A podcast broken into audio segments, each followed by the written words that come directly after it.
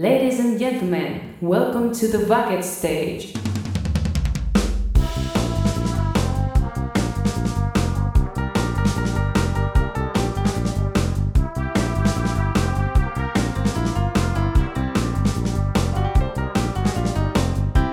Bienvenidos a The Backstage, el podcast de cine más fresco y más canalla. con las voces de J. González y Mario Murillo. Let's go. The Bucket Stage. Bienvenidos amigos y amigas una semana más a nuestro garito de cine. El programa de hoy viene cargado de datos interesantes sobre una de las mejores series de Netflix. Esperamos que lo disfrutéis mucho y que no pasen cosas extrañas. ¡Arrancamos!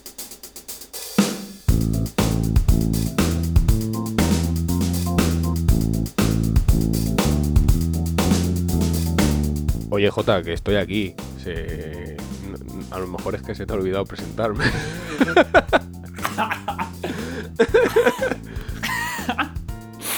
Pu- No puede, jodas, tío. puede ser, ¿eh? Puede ser, no, ha, ha sido, ha sido. Es que me, me he venido arriba, tío. Pero vamos, vamos como los cangrejos, de, de, de- de adelante para atrás, tío. Sí, sí, de, mal en peor, ¿eh? Madre mía. Vamos. Vamos de, de Gua- de Guatemala en Gua- de Guatemala en Guatapeor. Lo, lo- lo- lo arranco otra vez, venga.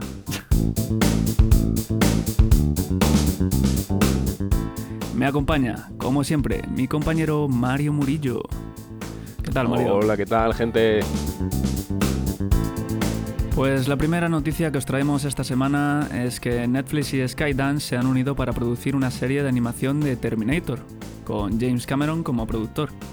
El showrunner a cargo de la misma será Matson Tomlin, co-guionista de The Batman, y asegura que romperá las convenciones y subvertirá las expectativas. A ver, yo no tengo mucha esperanza puesta en esta serie, la verdad. De hecho, no me llama ni la atención. He visto Terminator, pero no son cintas que a mí me, me gusten, la verdad. No, no es que me gusten demasiado, ¿no? Son, películas que, bueno, están ahí, normalitas, pero no sé, es que tampoco...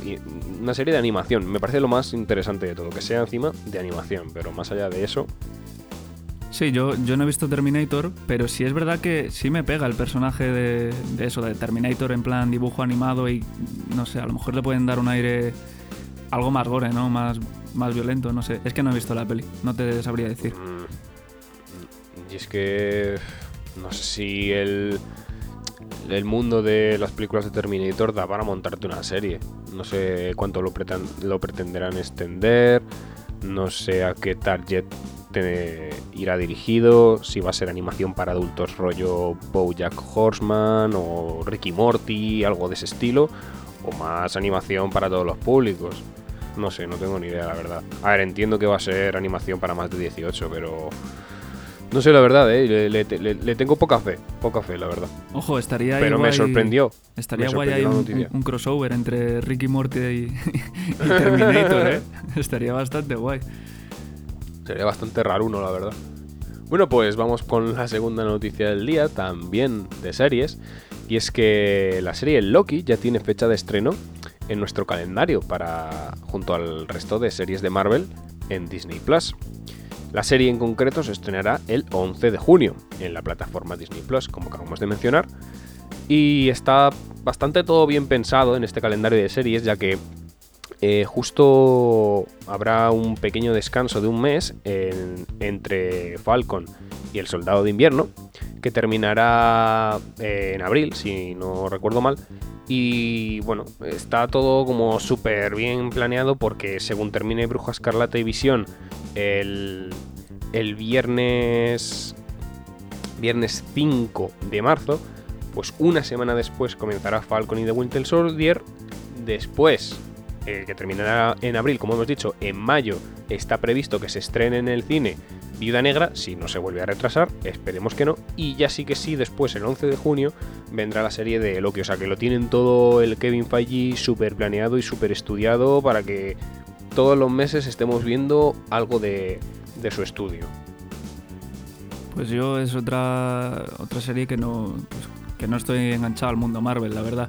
imagino Tú que... es que tendrías que engancharte al mundo Marvel. A ver, que el- poquito a la poco. industria del cine, escúchame, la industria del cine a día de hoy. Sí, mm, no se entiende sin pasa, Marvel. Pasa, pasa. No, no es que solo, no es que solo sea Marvel, es que la no, no, industria digo del que cine no, a se, día de que hoy. no se entiende sin Marvel. O sea, que, que juega un papel muy importante. Sí, pero a lo que me quería referir es que, que la industria en general pasa por, por el cine de consumo desde el punto de vista de los cómics. No solo con Marvel, ¿eh? pero se están haciendo un montón de adaptaciones de otros cómics o, o cómics europeos, o se están haciendo miniseries eh, eh, inspiradas en cómics. Pero vamos, sí, digamos que Marvel es un poco el, la- digamos, el abanderado de este nuevo movimiento de cine de consumo, que es que lo que te digo es que no se puede pensar en la industria del cine a día de hoy sin, sin, sin Marvel. Entonces, pues yo creo que sí, tío. Yo creo que te lo tendrías que. Tendrías que vértelo, tendrías que estar más al día de esto porque. Porque es es historia, tío. Está siendo historia, estamos viviendo historia del cine. Es innegable. Es decir, que las últimas eh, grandes películas que sacó Marvel sí fui a verlas, la de eh, Endgame, ¿no? Y, y la anterior. Claro, tío, pero tú te viste Infinity War y Pero- Endgame sin haberte visto las 18 o las 19 películas anteriores. Claro, ese es el problema. Yo no me da el cuerpo para, para enterarme de todas las tramas, que si de Thor, que si el Spider-Man, que si el otro, que si no sé cuánto. Se me va, se me vaya de, de las manos. Que tú ya, por ejemplo, ya no, ya no, na- no lo vas a vivir igual. No lo vas a vivir igual. Ya, yo, yo lo he hecho al revés, Por mucho que ahora. Por sea, mucho que ahora te las final. veas todas, claro. Pero bueno, no es igual, tío. No es igual. es que llevan ya Pero ahora nunca es tarde. ¿eh? bastantes años, Nunca ¿no? es tarde. Desde que sacaron la primera, Joder, pues la Iron primera Man- película. La primera que fue la de Iron Man, creo que salió en 2008, una cosa así. La primera película en 2000. Sí, 2008. 2008. Pues para que veas. O sea, que es que llevan. Llevo Que sí, que 13 sí. años de, de retraso, macho. A ver, te- todo hay que decirlo, ¿eh? Las películas hay, pues... O sea, me refiero, en el universo cinematográfico de Marvel, es que es un coñazo decirlo todo el rato, tío. Normal que me trabe. El UCM, ¿no? El UCM, que lo llaman. No, UC, UC UCM en la Complutense. No, pero Universo A Cinematográfico mí, Marvel, que no ¿no? me, a mí que no me calienten con las siglas. UC, UCM en la Complutense, tío. Nosotros hemos estudiado, cago en la leche. A mí que no me toquen las siglas, que ya sí que sí me hago un lío. Que eso, lo que iba a decir, que dentro del universo este, que las películas pues hay son más y son menos, y tiene sus, sus picos fuertes y sus picos bajos, ¿eh? Y hay películas infumables, pero infumables de que te las pones y te duermes, ¿eh? Bueno, me alegra, me alegra que tengas un punto de vista objetivo, porque yo he hablado con algún fan de Marvel Sí, sí, que sí. las pone todas así como, yo que sé, como las mejores películas Nah, de la nah, historia. nah, Y creo que, joder, a nivel de, de narrativa Olvídate, olvídate. dejan un poco que desear. A mí, fíjate que, Olvídate, yo que sé, que me, me pongo cualquier peli y me entretengo, pero es que se me hacen, eh, se me atrancan ahí un poquillo. Loki- mira, yo... Tengo Yo- entendido que eh, Loki se refiere a- al mundo vikingo, ¿no? A ver, sí, Loki es el, hermanastro de Thor. Es, al fin y al cabo, él es el dios del engaño. Y bueno, viene un poco la serie a raíz de que en Endgame, eh, eh, al viajar en el tiempo y tal, pues crean una línea temporal alternativa donde Loki no es apresado por los Vengadores en la peli de los Vengadores, que la peli de los Vengadores creo que salió en 2012, una cosa así. El caso es que en esa línea temporal Loki pues coge una de las gemas del infinito y pum, y se escapa. Entonces la serie seguirá un poco esa línea temporal de qué pasó con el Loki que se escapó y, veremos a ver qué hace, pero en los cómics es un personaje que da mucho juego porque eso como es el dios del engaño, eh, va cambiando de forma, entonces es un poco pícaro. Es un personaje muy pícaro, entonces siempre da mucho juego, muchas historias a que pasen acontecimientos muy inesperados. Y además es un personaje muy querido por, por el fandom de, de Marvel. Así que yo creo que va a ser una serie que, va a funcionar muy bien. Pues ya sabéis, eh, los que estéis enganchados al mundo Marvel, tenéis una cita pendiente. Vamos a pasar a comentar eh, la pasada gala de los Globos de Oro, porque no podemos ir directamente a la sección, hay que comentarla un poquillo. Yo no soy muy fan de los premios, no sé tú Mario, a mí me da un poco igual, ¿sabes? Quién gane, yo Yo, sé, pues mejor a ver, peli sí, y demás. sí, O sea, que es, al fin y al cabo es ese- comercial todo este tema de los premios. Pero sí es verdad que hay que, hay que mencionarlo. Sí, yo también lo veo un poco más. Hay que lo veo un poco más así como. no sé, o sea, casi como promoción. Hasta el punto, hasta ese punto lo veo yo, de que dan premios por darlos. Muchas veces dan premios por quedar bien. O simplemente, pues, yo qué sé, los chanchullos que tendrá que haber dentro de, de las de las academias estas para que elijan a los premios y que al fin y al cabo pues se promocione más una película u otra, porque es innegable que película que gana mejor premio a, yo que sé, pues una película que la gente va a ver después de eso, porque, joder, ha recibido el premio, será por algo. Eh, Funciona muy bien de promoción. Ya te digo, no sé cómo irá el tema Sí, a ver, de que luego. la academia por dentro y si habrá chanchullos, me, me imagino que sí, como Sí, prácticamente que- todo. Pero a mí es una cosa que no me llama la atención y me importa mucho. Yo me guío, o sea, a mí las películas que me gustan no me va a gustar porque gane muchos premios. A mí la película que me gusta me va a gustar y la que no me gusta me- no me va a gustar. Y si una película, yo que sé, pues te gana el Oscar a mejor película y yo la veo y me parece un bodorrio, lo voy a decir. O sea, un bodorrio. eh, Un, un bodorrio, sí, sí. un bodorrio. Un, un bodrio, un Eso, bodrio. un bodrio. Me parece un bodrio, Sí, lo, voy sí. a, lo voy a decir. Y ya está. Si es un bodorrio, pues sería eh, la película argentina. Ojo que hay bodorrios, Sí, bodrios. Bueno, bueno, eso ya es la, la- la metafísica aquí de, de las bodas. No, escucha, Tendríamos que hacer nosotros, nosotros una película. hay, hay una peli. Un bodrio de bodorrio. Hay una peli que no es un bodrio, pero que sí es un bodorrio, que es la peli argentina, eh, que va de los cortos. Ay, ¿cómo se llama? Eh, ¿Sabes cuál te Eh, digo? Ay, sí. Sí, que son como historias. Sí, que son, son eh, pequeños cortos. Sí, sí, sí, sí. que sí. componen Historias sal- relatos salvajes. Relatos salvajes. Exacto, relatos exacto. salvajes, relatos salvajes. Relatos salvajes. Bueno, pues el último relato es un bodorrio, pero que te cagas y se monta ahí un pifostio tremendo. Pero bueno, esas son otras películas. Vamos a comentar, si te parece, así por encima, los principales ganadores de los Globos de Oro. Tenemos, por ejemplo, a Mejor Película de Drama no, no, Nomadland, Tierra de Nómadas, imagino que será un poco la traducción. A mejor... Es que, es que yo no sé a qué se refiere por el título, porque puede ser Nomad Land, en plan como de nómada, o No Ah, Mad o Nomad Land, en Land, sí. sí. tierra de, de, de gente sí, que de los- de gente que no está loca. No, no tengo ni idea, porque no he escuchado la película, pero, pero nada de ella. Ni he leído una sinopsis, ni sé de qué va, ni, ni he visto el póster, ni he visto nada. Aquí- nada, cero. Como veis, venimos súper preparados al programa, ¿sabes? O sea, esto está curradísimo. Sí. No, pero bueno, fuera coñas. Aquí, aquí venimos con la verdad por delante. Yo no he visto la peli, no la he visto. Pero- no he visto nada, ni he leído la sinopsis. Pero tiene buena pinta. Ya el, el nombre te está diciendo que, que puede ser una buena película. Y luego, Hombre, el nombre está currado, eso sí. joder, mira, mira, mira lo que le estamos sacando aquí. Llevamos dos minutos hablando solo del nombre. o sea. Luego tenemos a mejor banda sonora eh, Soul, que estuvimos hablando hace un par de programas. A ver, ahí. Bueno, y mejor película no de animación ha ganado también.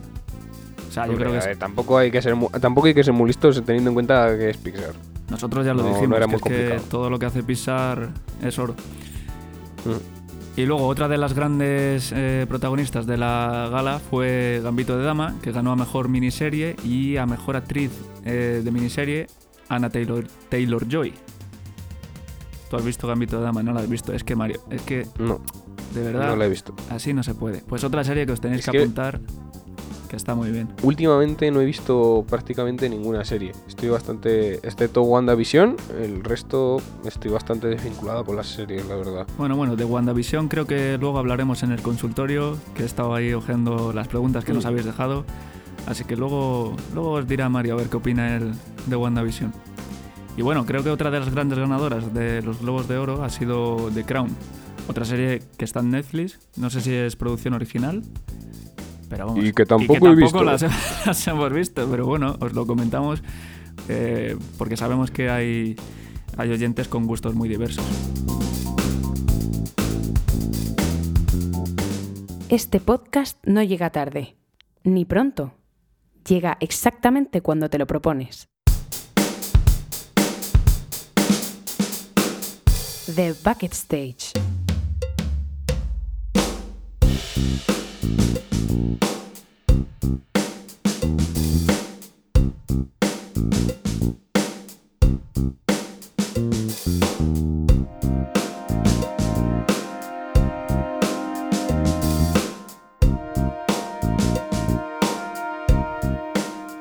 Una de las series más importantes de la última década y posiblemente la serie más importante de toda la plataforma de Netflix es sin duda alguna Stranger Things, estrenada en el año 2016 y bajo la supervisión y dirección de los hermanos Duffer, Matt y Ross, con un casting bastante sorprendente para el momento en el que salió, pero que a día de hoy se han convertido en grandes superestrellas de la industria, como Millie Bobby Brown, Finn Wolfhard, Winona Ryder y David Harbour.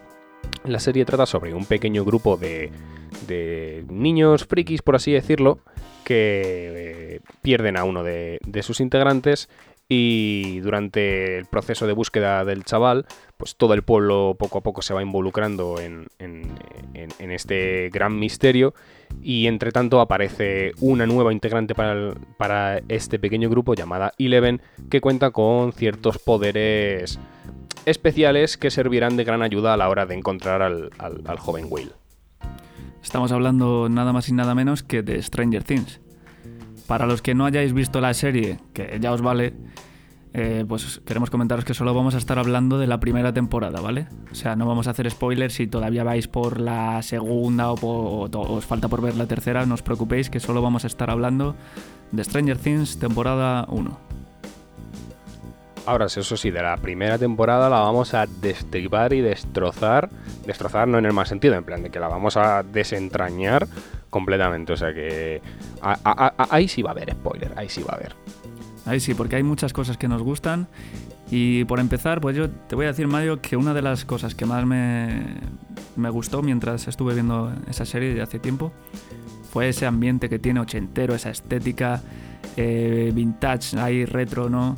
Con, con, con, todo ese decorado y esa ambientación, pues eso, de los propios años 80 tanto en, a nivel de, localizaciones, de, vestuario, de música, es que todo, todo está ambientado eso. En, en 1983, sí, ahí...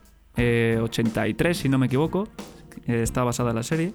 Sí, ahí la verdad que los hermanos Duffer tiraron mucho de, de memoria, de, de, su cultura cinematográfica, de lo que habían consumido cuando ellos eran jóvenes en la década de los 80 y no hay más que ver la, la serie. Está petada, pero hasta el culo, de referencias, tanto en planos como en vestuario, como en música, a películas y series de los 80. La lista es, es larga, es larga de cojones. tenemos películas como ET, es una de las más referenciadas, pero, pero es que literalmente podemos ver planos que parecen calcos de la película de Steven Spielberg. También tenemos eh, Alien, los Goonies, bueno, los Goonies y Stand By Me también. Los Goonies es un grupo de amigos prácticamente igual que el de, la película. Stand By Me prácticamente planos calcados, caminando sobre las vías. Eh, o sea, es que es, es, literalmente como un conjunto de todas las películas más espectaculares de los años 80 metidas en una coctelera agitada y ¡pum! Y ahí tenemos Stranger Things. Sí, justo, más leído la mente. Te iba a decir eso, que los hermanos Duffer eh, han hecho una cosa muy inteligente y es coger todas las grandes películas y series que a ellos les gustan de los años 80, meterlas en la batidora, darles un par de vueltas y, contarte una historia pues totalmente nueva, pero que tiene un montón de referencias a, esas grandes películas. Mm.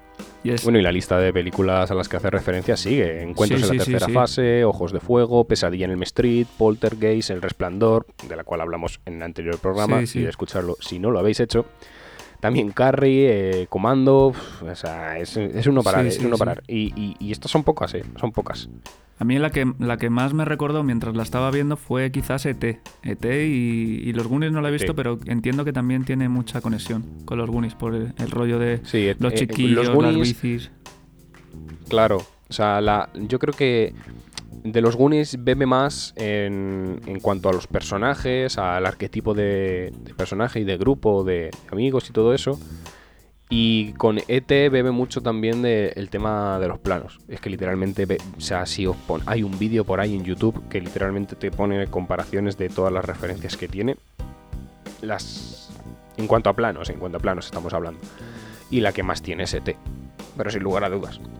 O sea, teniendo a Eleven como, eh, como digamos, el extraterrestre.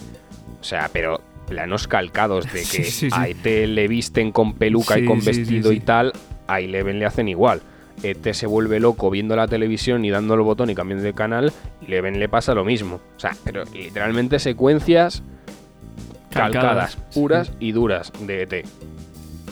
Con la- las escenas de bicis y todo eso, o sea, es que es, es igual, Sí, es igual. en las escenas de bicis, vamos, ya lo único que les faltó fue volar. Que al fin y al cabo eh, no, no lo hicieron Sí, en porque este- ya en hubiese, este caso hubiese no- sido no- no es ya que vuelen- muy cantoso. Claro. Pero, pero es- hicieron un movimiento muy inteligente los hermanos Duffer aquí y es que si por ejemplo hubiesen hecho volar las bicis hubiese sido quizás demasiado demasiado evidente, ¿no? Demasiado cantoso de decir, joder, hace tanta referencia a obras culto que es que la referencia se traga a la obra en sí. ¿Sabes? Que no, no, quizás no quedaría tanta identidad de la serie. Entonces lo que hicieron los hermanos Duffer, en en lugar de hacer volar las bicis, literalmente hicieron volar las furgonetas. Sí, sí, sí, y- vamos a, vamos a hacerlo a la inversa. Y está muy bien pensado porque tú cuando estás viendo esa escena y ves a los eh, chavales con las bicis y ves la furgoneta venir, tú dices, ostras, estos se van a poner a volar ahora mismo. Y no. Todo lo que pasa es justo lo contrario, es que vuelan la furgoneta, entonces no te lo esperas. Y es un movimiento muy inteligente. El sugerirte que va a pasar algo, pero de repente que pase otra cosa. Y además queda muy original, ¿no? Y impacta mucho ahí ver la furgoneta a cámara lenta dando, dando vueltas por el aire y la Eleven ahí mirando con, con la cabeza cabizbaja, utilizando sus poderes eh, psíquico-mentales, telepáticos. Sí, los poderes tochetados. Es que si lo piensas, Eleven eh, puede ser uno de los... Es que no es un superhéroe porque no está concebido como tal, pero al fin y al cabo podría reñirse en una pelea con los mejores superhéroes que te puedas imaginar. Dime uno, por ejemplo. A ver, es una niña. eh, Bueno, sí es una niña, pero mi- superhéroe, Batman. mira la mala... Vale, a ver, pero nadie puede con Batman, Mario. O sea... no me digas ese, tío. Nadie puede con Batman. Batman es el mejor superhéroe y punto. Ahí no te lo discuto. Batman es el mejor superhéroe porque se puede codear con, lo- con los superpoderes, o sea, con los superhéroes más chetados y él sin tener poderes. El superpoder de Batman es el dinero. El dinero. sí, sí, sí. es que el dinero puede con todo, macho.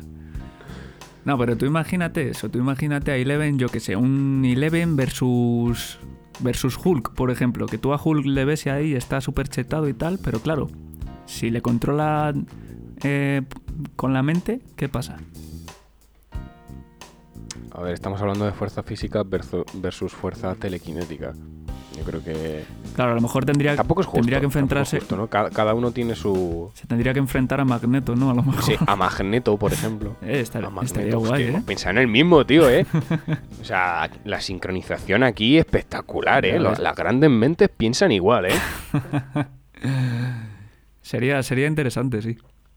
A mí el que me gusta, el personaje, uno de los que más me gusta es el Dustin. O sea, el Dustin es un Sí, el Dustin es cachondo muy mítico. y con, con- con los dientes ahí mellados, que tiene una pronunciación, pues eso. Es, es muy mítico. Es uno de los personajes que más ha marcado en toda la, la serie, no solo por, por la característica forma de hablar que tiene, sino porque es el personaje, yo diría, el más entrañable, ¿no? Porque todos tienen como sus más, sus menos, pero Dustin es un personaje que le rodea un aura que es que no, no hay nada de él que digas tú, no, no tiene algo que no me guste, ¿sabes? Ese como es el más adorable de todos. Es el que está pensado para que guste a todo el mundo. Sí, y dentro de que... Además tiene unos puntos cómicos Sí, sí, sí. brutales. Dentro de que todos los chavales son unos frikis, quizás él sea el, el cerebrito del grupo, ¿no? El que siempre acaba resolviendo las situaciones y que lleva un poco más la iniciativa. Porque si te fijas, Will, eh, bueno, Will es un, el pobre, ¿no? Que la han, la han raptado y pues no puede hacer tampoco mucha cosa. Es el enfermo del Mm. grupo, ¿sabes? el, el- el grupo, madre mía. El que- Qué mal suena eso, tío. No, hombre, pero porque, porque está con el bicho, está paralizado y no puede hacer nada. Luego tienes a. a, a, a Will, no, a. Joder, al prota. Mike. Eso, a Mike. A Mike, ¿qué es eso? Mike es el, el guay, ¿no? Digamos, el, el guay del grupo. El, el- el menos, el- el, el menos pringado, sí, el, por así el más, el más ¿no? normalito, podríamos decir, no sé. Eh, y luego el, el otro es un. Está todo el día enfadado, está, está todo el día chinado. Es verdad, el, el- no me acuerdo cómo se llama, el, el, el, el chico... El que es así como que va con el rollo militar. Sí, con la bandana en, en la cabeza. Sí, con la bandana, no me acuerdo, no me acuerdo del nombre del personaje, la verdad. Pero mm, a mí ese es el que menos me gusta, no, no por nada, sino que simplemente está como siempre picado, siempre está llevando a la contraria al resto del grupo. sí, sí, sí. No sé, tío. Un poco la, la oveja negra de la familia. Bueno, nunca mejor dicho. A ver, voy a buscar el elenco porque estoy rayado. Vale, Caleb Ma- McLaughlin. Sí, pero Lucas, se llama Lucas. Eso, Lucas, Lucas, que no me salía. Lucas, Lucas, Lucas. Pues dentro de, dentro de todo ese grupillo yo creo que Dustin es eso, el más, el más adorable, el que... el- es, que es que no te puede caer mal, Dustin. Nah. Así como, por ejemplo, el Steve, el que es el novio de, de la hermana de Mm. Mike, de Joyce, eh, el Steve ese, al principio te chirría mucho. Dices, ostras, el guaperas Mm. este, ¿de qué va, sabes? A mí, por ejemplo, me parece, me parece uno de los mejores personajes de la serie, teniendo en cuenta toda la evolución que tiene. eh, Sí, totalmente esto- Estamos hablando de- de- de- del papel que tiene ya en la tercera temporada y tal. Es el personaje que mejor evoluciona de todos y se ha convertido, en lo personal, uno de mis favoritos. Sí, porque, a ver, tampoco podemos hablar mucho para no hacer spoilers a, a los que no hayáis visto la tercera temporada, pero es lo que dice Mario. Es un personaje que, que posiblemente sea el que mayor evolución tiene. Y al fin, Mm. al final le coges, le coges cariño. Sí, sí, sí. Yo creo que es la, la evolución que tiene Steve a lo largo de, sobre todo la segunda y la tercera temporada, le convierte en uno de los mejores personajes de la serie, junto con Dustin y, y con Once. Yo creo que son, para mí es el top 3 personajes de, de esta serie. Sí, y luego tenemos por otro lado eh, a, a la madre de Mike, a Joyce, que Mm. hace un papelón ahí. La grillada. La grilla. ¡Ojo! Es que es eso, en plan... Es que hace muy bien de, hace- madre... Win- Winona Ryder lo hace muy, muy bien. Pero muy bien.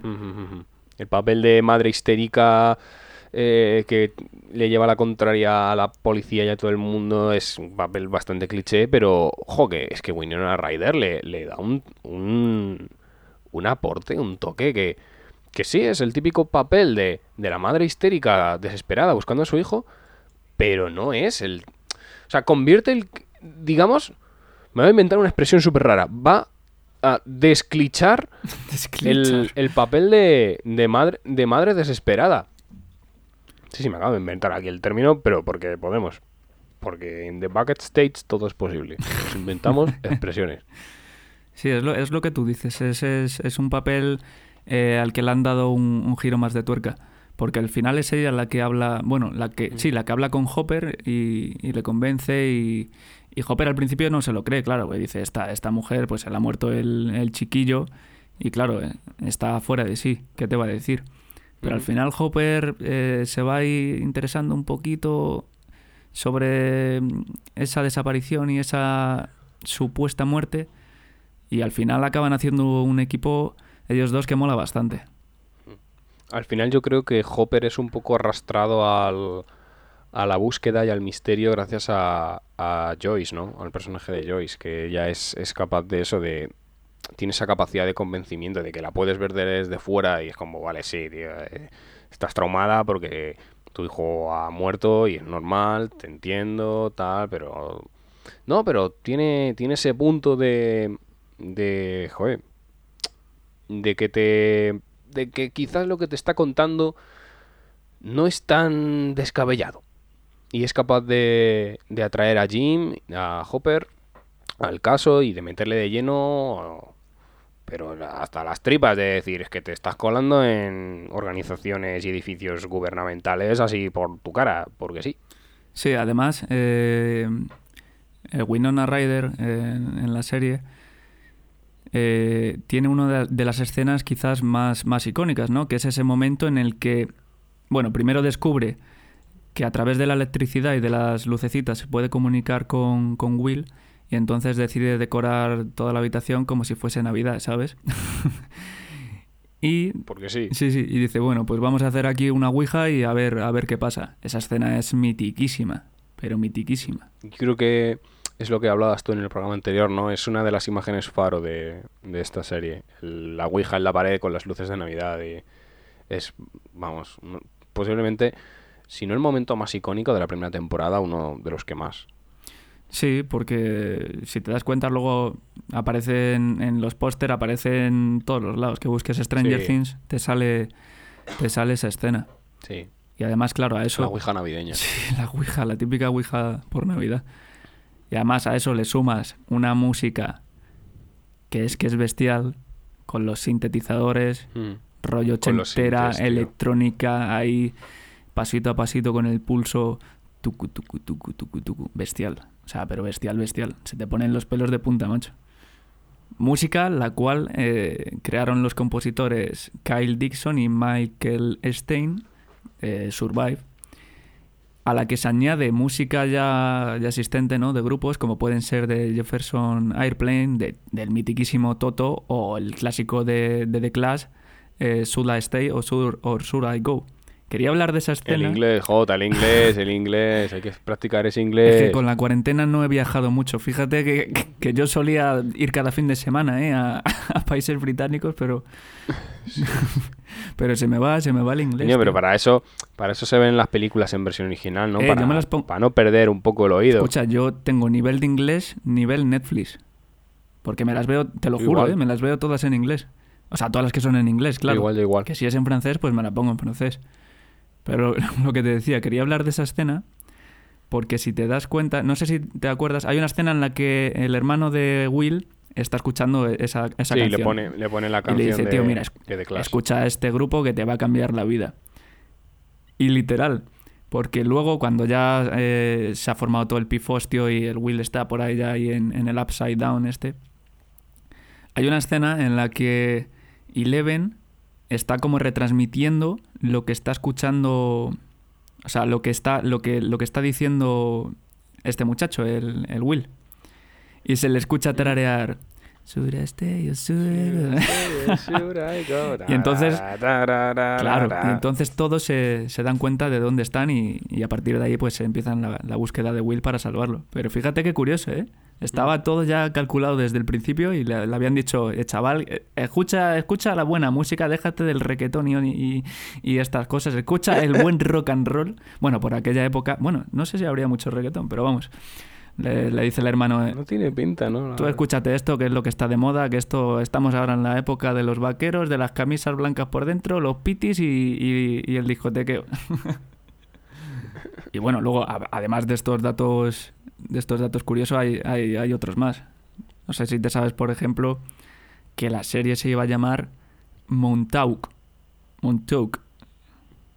Pero ni, pero ni puñetera idea, macho. Porque resulta que, Ni que esto está basado en hechos reales y es que en, en 1980 eh, secuestraron niños de, de Long Island para experimentar, macho. Qué cosa más chunga, macho. Pero me refiero, el nombre este de Montauk está relacionado con... Con ese lugar, Con este... digo yo. el- Ah, vale. Creo que era el lugar donde, donde pasó estos Interesante, hechos. interesante. Sí, sí, sí, sí. Interesante. Mira, sí que, sí que conocía lo de que los hermanos Duffer durante el casting hicieron audiciones a más de 900 niños y unas 300 niñas hasta que dieron con, con los protas. Eso sí, eso sí lo, lo sabía. Parece una locura, la verdad. M- más de mil niños. Sí, además, niños, que es que es lo que tú dices. O sea, ya de por sí hacer un casting eh, de adultos, pues es, es tedioso y largo.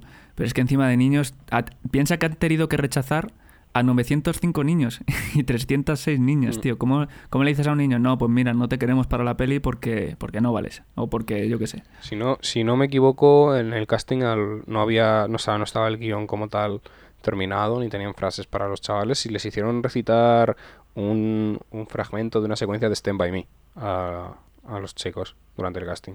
De la película, de Stand By Me película. Mm. Pues otro de los de las curiosidades eh, que tiene esta película, uy, esta película, esta serie, perdón, es que los títulos iniciales eh, están creados por el creador de los títulos de Superman, de Alien o de The Goonies. ¿Y sabéis qué tipografía tiene la de, o sea, qué clase de tipografía es la de Stranger Things? Exacto, la de Hacendado. es la misma, sí, sí, es verdad, es verdad. Es la misma tipografía que la de Hacendado, Mercadona Rules. Ya nunca iréis a comprar al, merc- al Mercadona con los mismos ojos. Siempre estaréis escuchando ahí la musiquita de fondo, de Stranger Things. Pues otro de los datos curiosos, Mario, es que utilizaron 540 kilos de sal para hacer flotar a Eleven cuando la meten en la piscinita para eh, que contacte con Will. 504 kilos de sal. ¿Tú sabes 4 kilos de sal. la paella que te haces con eso? Piénsalo, ¿eh? Hombre, la... yo creo que a lo mejor mm, Millie Bobby Brown salió un poco de la piscina con la tensión alta. Porque, vamos, es que no... Ah, pero esa chavala, Me parece una... eh, esa chavala era muy salada. ¡Madre mía! ¡Madre mía! Por favor, que alguien eche a esta persona de aquí. Que alguien le eche. ¿Seguridad? ¿Seguridad? Nada, mentira, no hay presupuesto para nadie de seguridad. No, no tenemos presupuesto para nada. Madre mía. Es que en serio, tío. Cada, cada programa te superas, No, pero- tío. Cada programa es otro ver, level. que todo esto era para hilar el, el- el último dato curioso. Y es que la chavala, o sea, Millie, Bo- Ya empiezas con tus hilos, tío. Millie Bobby Brown se enrolló. O sea, Millie, Millie Bo- Bobby Brown eh, dijo, venga, aquí apostamos por Stranger Things y hacemos lo que haga falta. Y es que se tuvo que rapar, como todos habéis visto. Y claro, eso díselo tú a una, a una niña, ¿no? De, no sé cuántos años tendrá, 13, 14, no sé. Creo que tenía unos...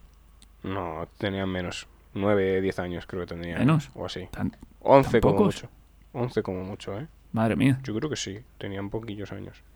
Que sí, que sí, que sí, ¿eh? Claro, es que ahora lo vemos y están a punto de cumplir los Sí, 18. sí, sí. Andarán por los 16, 17, pero que sí, que sí, que tendrían 11 años como mucho, ¿eh? Pues para que se cortase el pelo, los hermanos Duffer eh, le enseñaron fotos de Charlize Theron en el rodaje de Mad Max. Que sale ya rapada, claro. Para que Millie Bobby Brown dijese... Para que se viese Claro, ahí claro. de puta ama. Para que dijese esto, esto es la leche. Bueno chicos, pues esto ha sido un poco toda nuestra aportación hacia el mundo de Stranger Things. Esperamos que os haya gustado. Y vamos a pasar a las preguntas que nos habéis hecho. Llámanos The Packet Stage. Llámanos El Buquestaje. Llámanos como quieras, pero llámanos.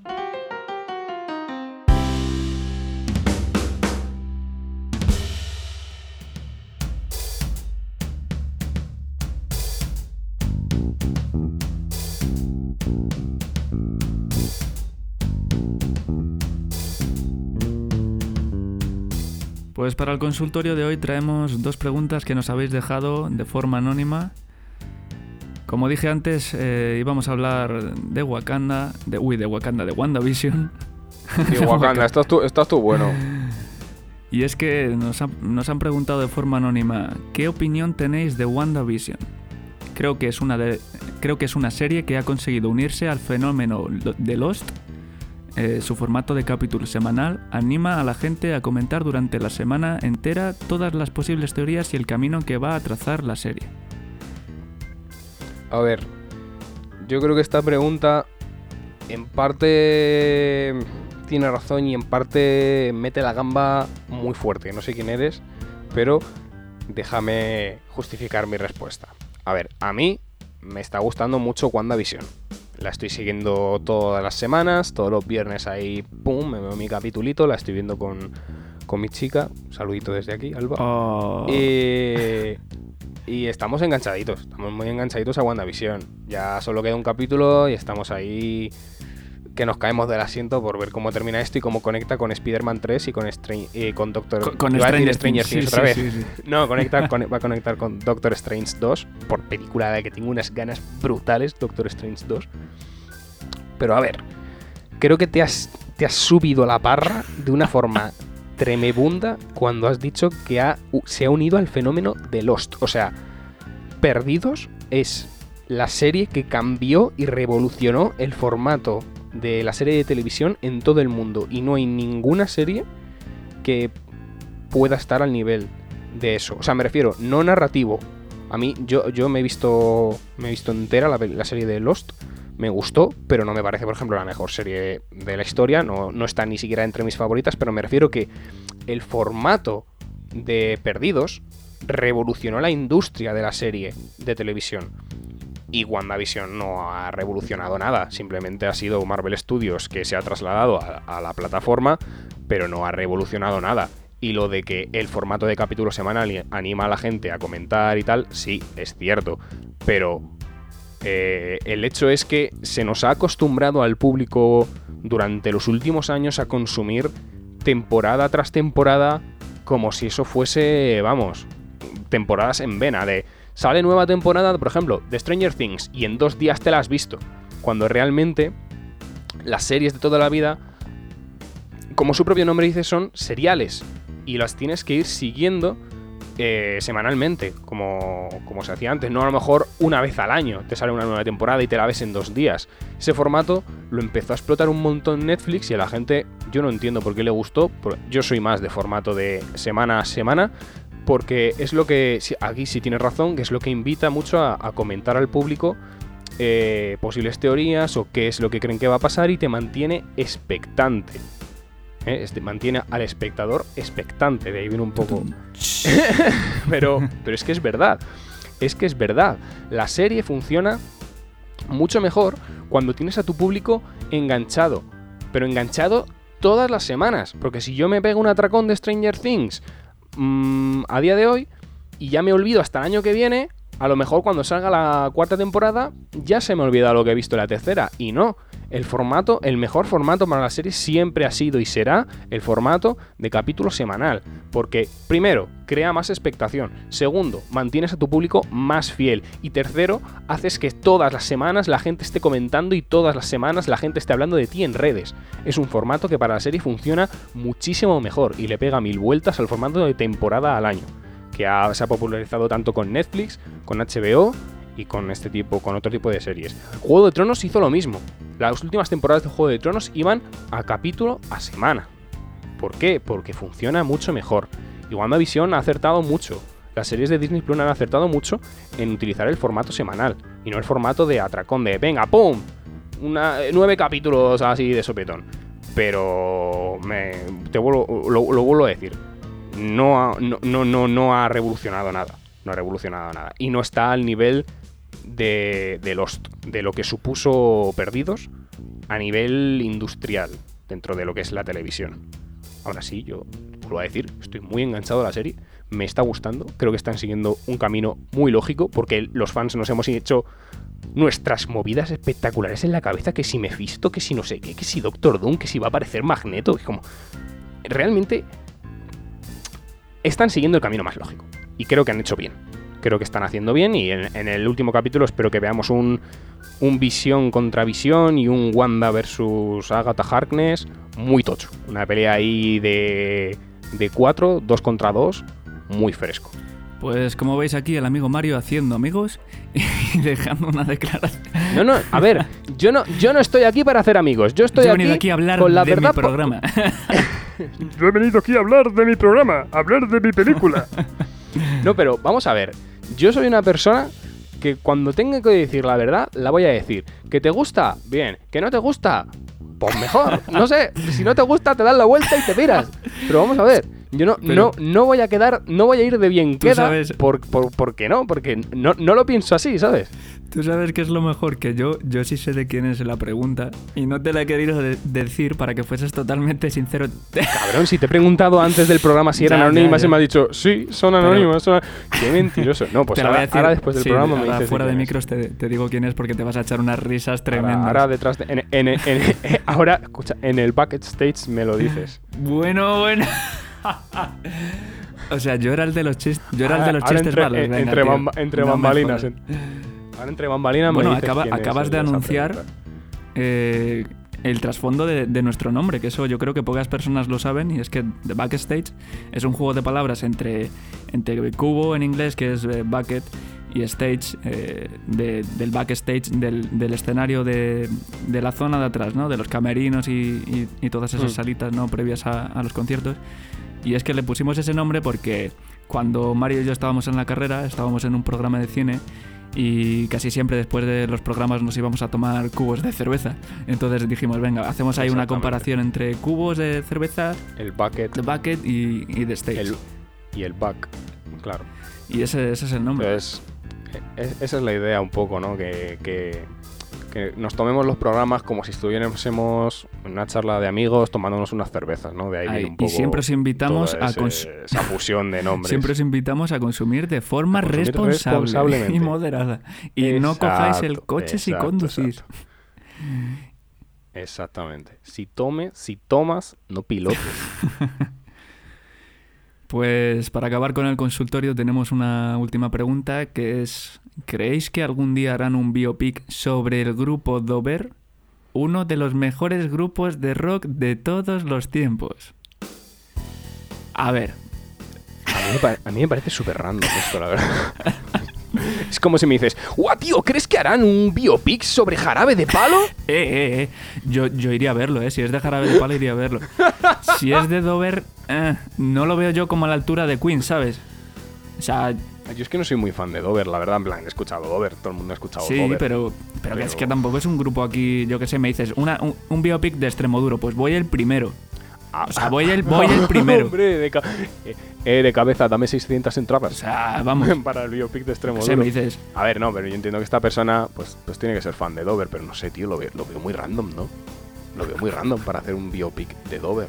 O sea, a ver, no, no creo que, que fuese algo negativo, ¿sabes? Aportará lo suyo y seguramente pues el grupo Dover pues a lo mejor coja repercusión, pero lo veo un poco extraño, ¿no?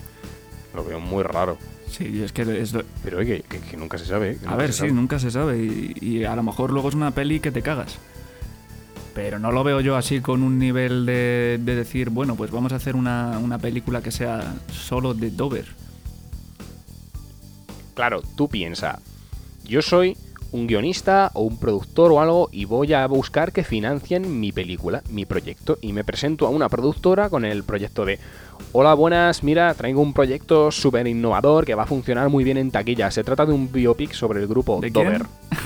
La gente te va a preguntar, ¿quién, quién- el grupo qué? Por favor, eh, vu- vuelva a su casa por donde ha venido, por favor. Claro, tú me dices, es que me lo, lo- lo veo, lo veo chungo, lo veo chungo de cojones. Tú me dices, venga, vamos a hacer un biopic sobre eso, sobre extremo duro, sobre Fito, sobre, yo qué sé, Platero y tú, Rosendo. Eh, Ojito, eh. no sé, tío. Sobre un grupo más potente. Sin desprestigiar a Dover ni nada por el estilo. ¿sabes? Pero algo más sonado, algo que, yo qué sé, algo que haya sido número uno en ventas durante mucho tiempo, eh, yo qué sé, que la gente le guste. De todas formas, Que le guste más que Dover, es que digo. internacionalmente, internacionalmente yo creo que no funcionaría igual, porque, a ver si Dover es uno de los pocos grupos de rock español que ha cantado en inglés y digamos es de los más internacionales, pero aún así no creo que funcione a nivel de taquilla internacionalmente. Entonces, desde el punto de vista de la producción y de la industria, nosotros ya tenemos el, defecto profesional, como el gaje del oficio de decir, ya tenemos todo que verlo desde el punto de vista de, de la producción y, y realmente hacer un biopic sobre Dover no es económicamente factible. Pues esa ha sido nuestra respuesta a estas preguntas del consultorio. Os agradecemos que nos hayáis preguntado y os recordamos que podéis hacerlo desde la página www.jgonzalez.es o desde el Instagram arroba jgonzalez.es.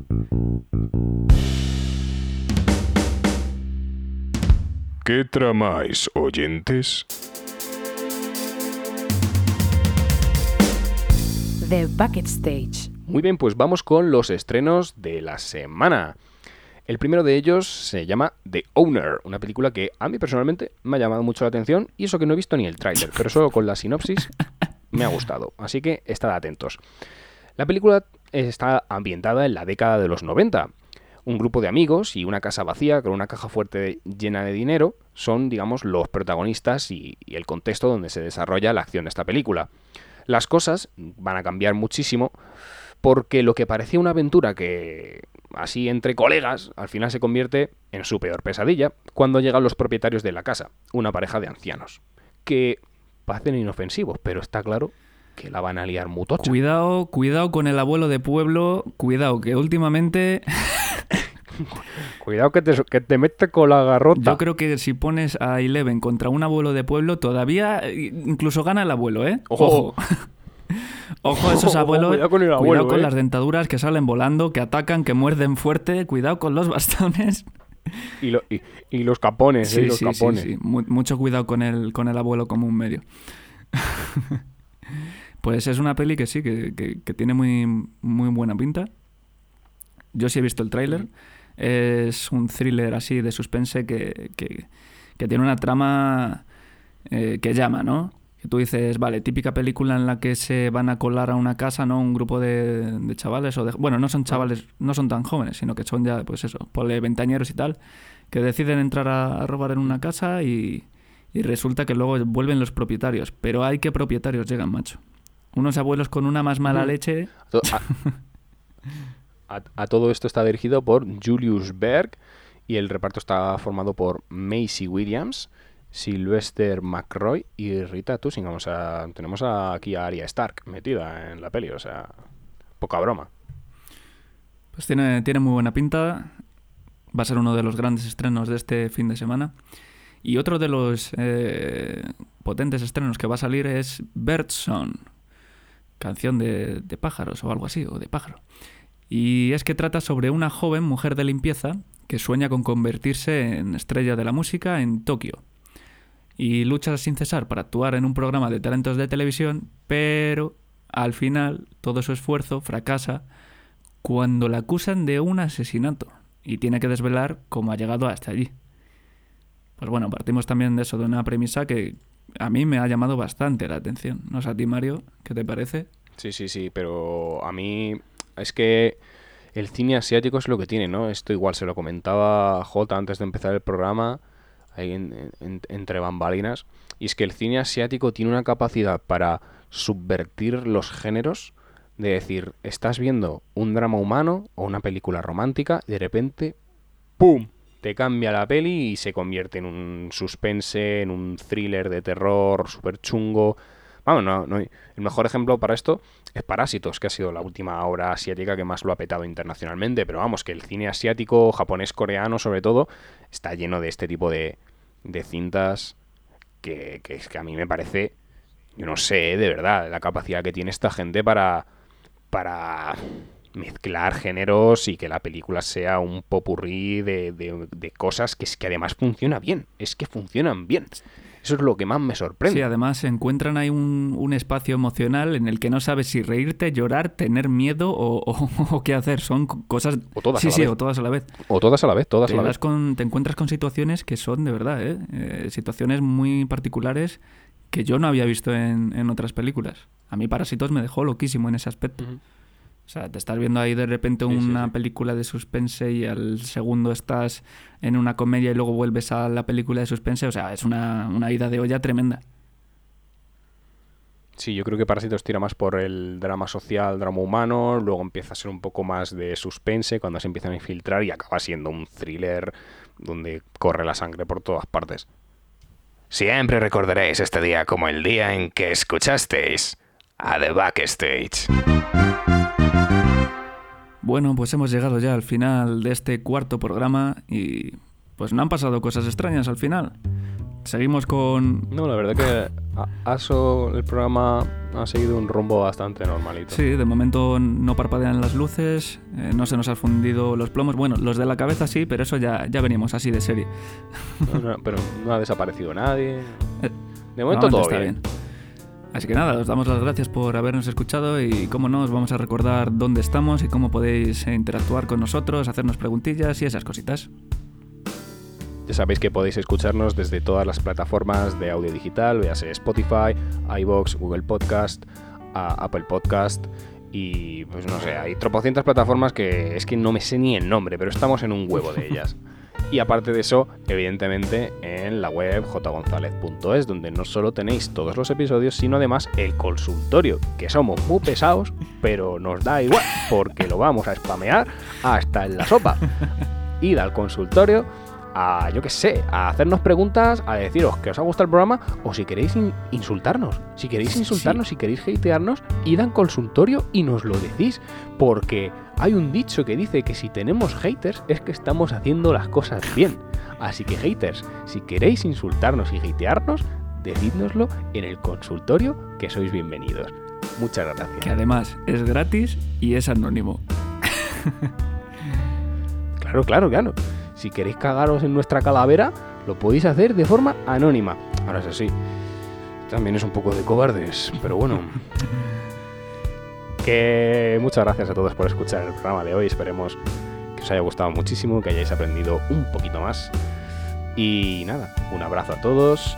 Nos despedimos. J y Mario, hasta siempre.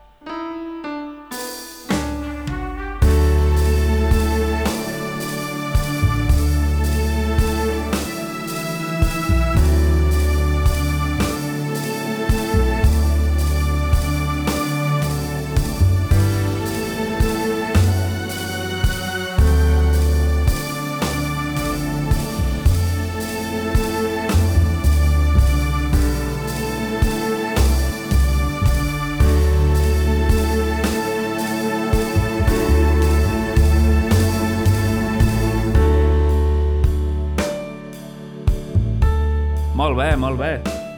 Tú me estoy meando, eh. Vale, vale, voy a mear. No puedo, ya no aguanto más. eh. Te espero. bueno, Mario se acaba de ir a hacer sus necesidades, pero el programa tiene que continuar. En verdad, vamos a hacer un corte, como si esto no estuviese pasando. Y vosotros no os vais a dar ni cuenta. Bueno, ya os habéis dado cuenta, pero vamos a eludir la meada, ¿sabes?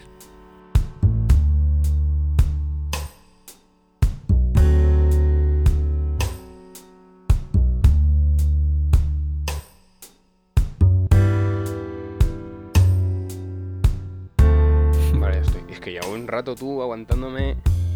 Digo, a ver si hay algún momento, terminamos la sección o algún momento así de pausa, porque es que me estaba meando a muerte, hermano.